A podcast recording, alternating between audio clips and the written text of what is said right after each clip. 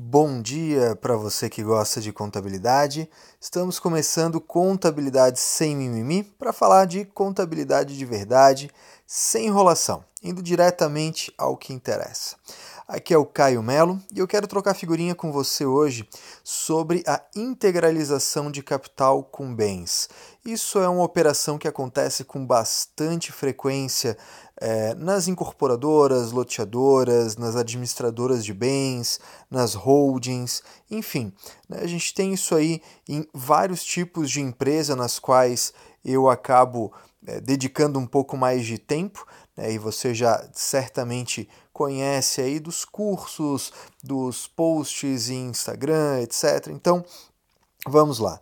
É muito comum me perguntarem, né, Caio, qual o lançamento contábil que eu faço para a integralização de capital com bens?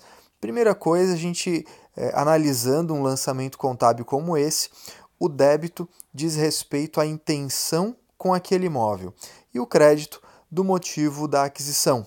Então, se a gente estivesse falando né, de uma, uma aquisição, uma compra, esse crédito seria de contas a pagar, banco.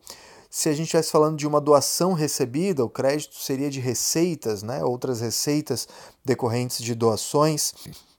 Agora, quando a gente fala de integralização de capital, o crédito é no patrimônio líquido, né, demonstrando que o capital subscrito foi integralizado.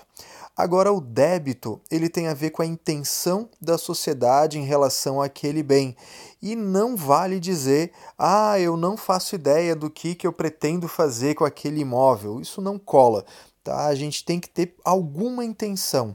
Então a gente vai falar de estoque, se a intenção for revender e eu tiver essa atividade, vai falar de propriedade para investimento, se a intenção for alugar ou manter o dinheiro investido, imobilizado, se a intenção for usar no exercício da atividade, sem ser de uma dessas formas que eu comentei, e ainda tem algumas classificações um pouco diferentes, como ativo não circulante mantido para venda e ativo não circulante mantido para distribuição aos sócios.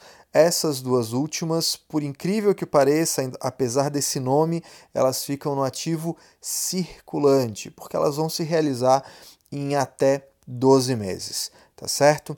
Então, Basicamente, a ideia é o débito demonstra a intenção a da sociedade para com aquele imóvel, o crédito mostra a título de que veio esse imóvel, é, se foi integralização, compra, doação, etc.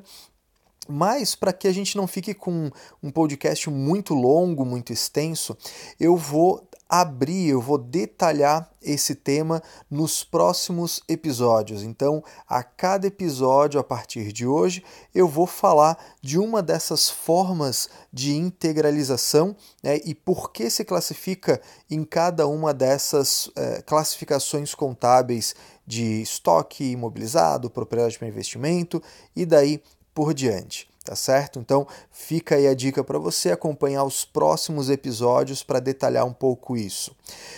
Antes desse detalhamento e já deixando hoje uma dica que é valiosa nessa área, preste atenção não só na intenção contábil, mas no reflexo tributário de você mudar a classificação depois.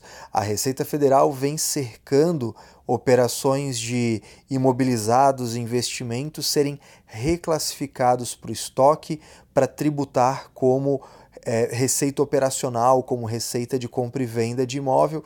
Essa é uma operação clássica nesse setor, mas é cada vez pior vista, vamos dizer assim, pela Receita Federal e a gente tem que ficar de olho, tá certo?